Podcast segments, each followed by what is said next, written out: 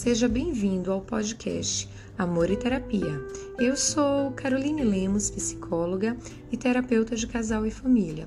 Dando continuação ao tema dos episódios anteriores, eu acredito que até aqui você já tem entendido que a ansiedade é uma expectativa negativa em relação ao futuro, que acaba desencadeando uma série de reações corporais para lidar com a ameaça, uma ameaça constante.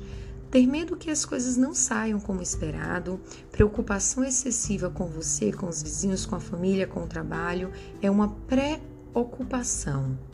Supervalorização dos estímulos de ameaça e a desvalorização da sua capacidade de lidar com eles. A partir daí, o seu corpo apresenta uma série de reações para te salvar dos perigos iminentes. Quando essas reações corporais chegam a um nível elevado, sem nenhuma causa aparente, e traz uma sensação de morte, de desespero, isso acaba sendo nomeado como transtorno do pânico ou ataque do pânico. Assim, o ataque do pânico são preocupações que vão se acumulando, se acumulando, se acumulando até transbordar.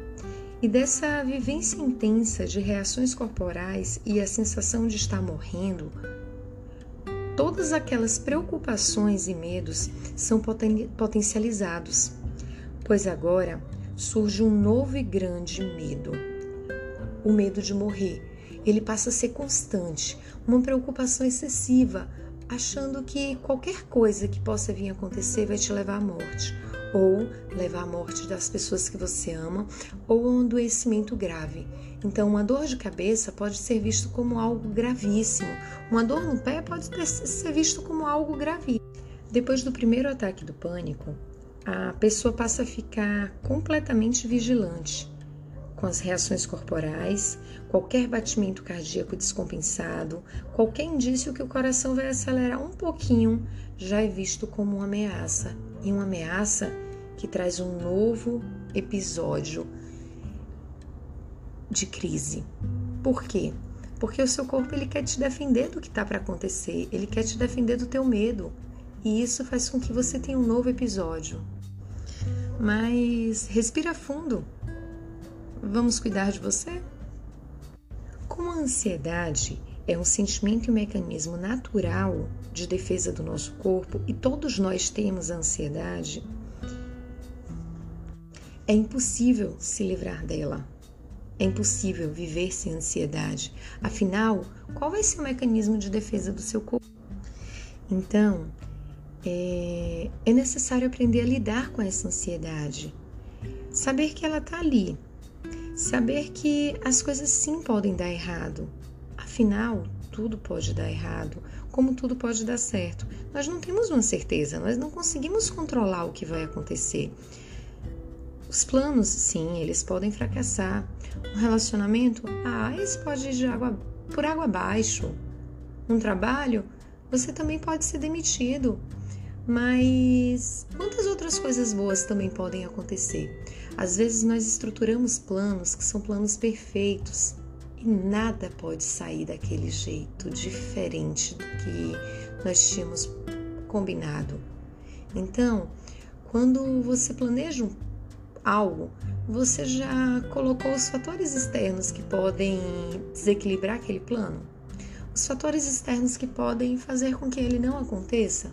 Se você não pensou nisso, achou que seu plano era perfeito, se ele não sair perfeito, Será que você vai desencadear uma crise de ansiedade para que você se sinta seguro? Para que seu corpo te dê alívio e segurança? Os planos eles não são perfeitos e eles podem sim ter erros e eles podem sim não acontecer. Então, acredite nisso que cada vez que você planeja, você tem que levar em consideração o que pode não dar certo. O problema é que muitas vezes a preocupação excessiva se torna maior do que a calma, o prazer e a confiança de que no fim tudo vai dar certo, de que no fim vai ter um aprendizado. A constância e o medo de que não pode dar errado, eu não posso me expor, eu não posso errar, faz com que desencadeie ainda mais as crises de ansiedade. mas é possível vencer a ansiedade ou se aliar a ela. A ansiedade patológica que eu falo, com exercícios físicos, corpo sã, mente sã, alimentação. Se ansioso pode ser desconfortável, por isso, manter-se distante de alimentos que aumentam os níveis de ansiedade. Afaste-se de bebidas que contenham cafeína, álcool, Evite também gorduras saturadas, produtos industrializados, pois aumentam o cortisol, hormônio responsável pelo estresse, além da quantidade de açúcar. Afinal, o açúcar ele traz energia para o nosso corpo. E se já estamos transbordando de energia com ansiedade, imagina comendo mais açúcar. Procure se informar sobre a ansiedade, leia sobre a ansiedade, busque formas que você possa aprender a viver melhor com ela. Então, busque pesquise sobre a ansiedade em sites confiáveis, em e-book, em livros, tudo que te traga segurança para saber um pouco mais sobre o que você está passando. Converse com profissionais, com amigos, Fale sobre a ansiedade, fale abertamente com familiares, entre em grupos de discussões que tratem sobre a ansiedade, mas lembre-se, filtre informações e afaste de conversas negativas, mesmo que sejam sobre ansiedade. Lembrando que pensamos e que pensamentos negativos já são suficientes para que você comece a ter novas crises. Então se afaste de coisas negativas, se afaste de coisas que te fazem pensar negativamente ao seu respeito, que menospreze quem você é e faça com que você pense ou repense sobre a sua capacidade. Cuide de você e sempre que se sentir para baixo, procure ouvir outras pessoas, outras coisas que te deixe para si.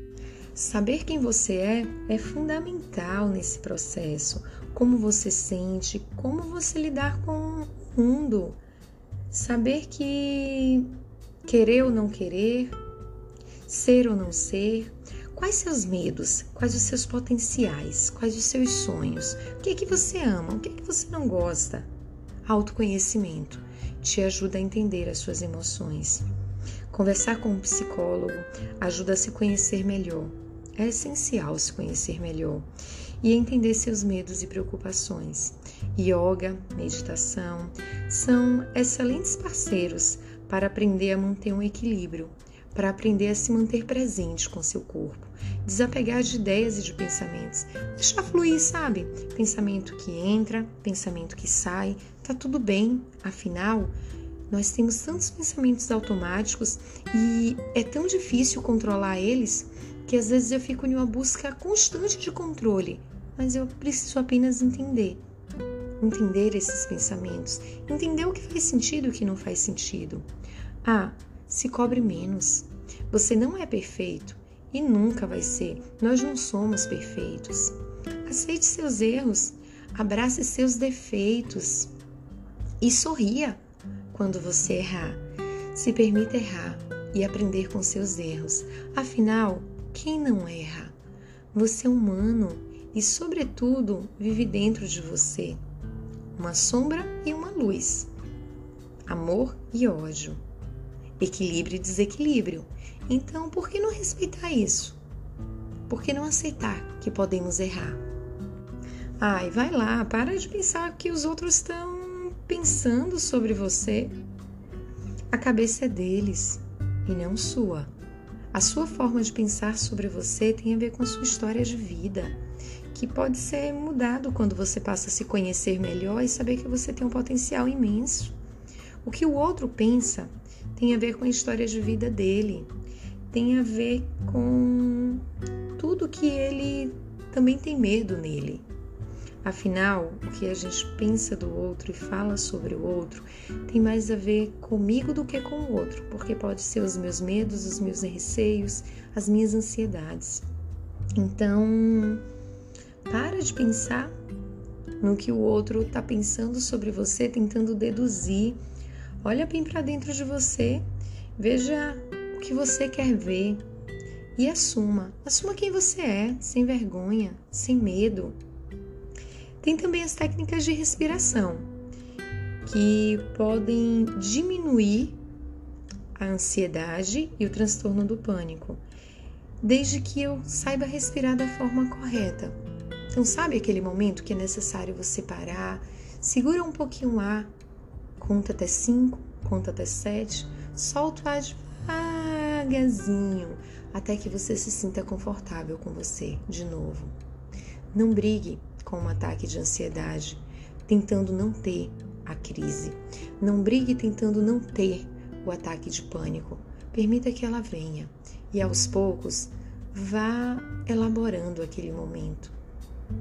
Viva aquele momento, é necessário, porque quanto mais medo você tiver daquele momento, quanto mais você brigar para que aquele momento não aconteça, mais o seu corpo vai desenvolver mecanismos de proteção e mandar mais informações ainda para que você se proteja daquele perigo iminente. Enfim, conviver com a ansiedade de forma saudável só depende de você. E aí, tá disposto? Dúvidas e questionamentos no meu Insta, arroba. Te espero lá!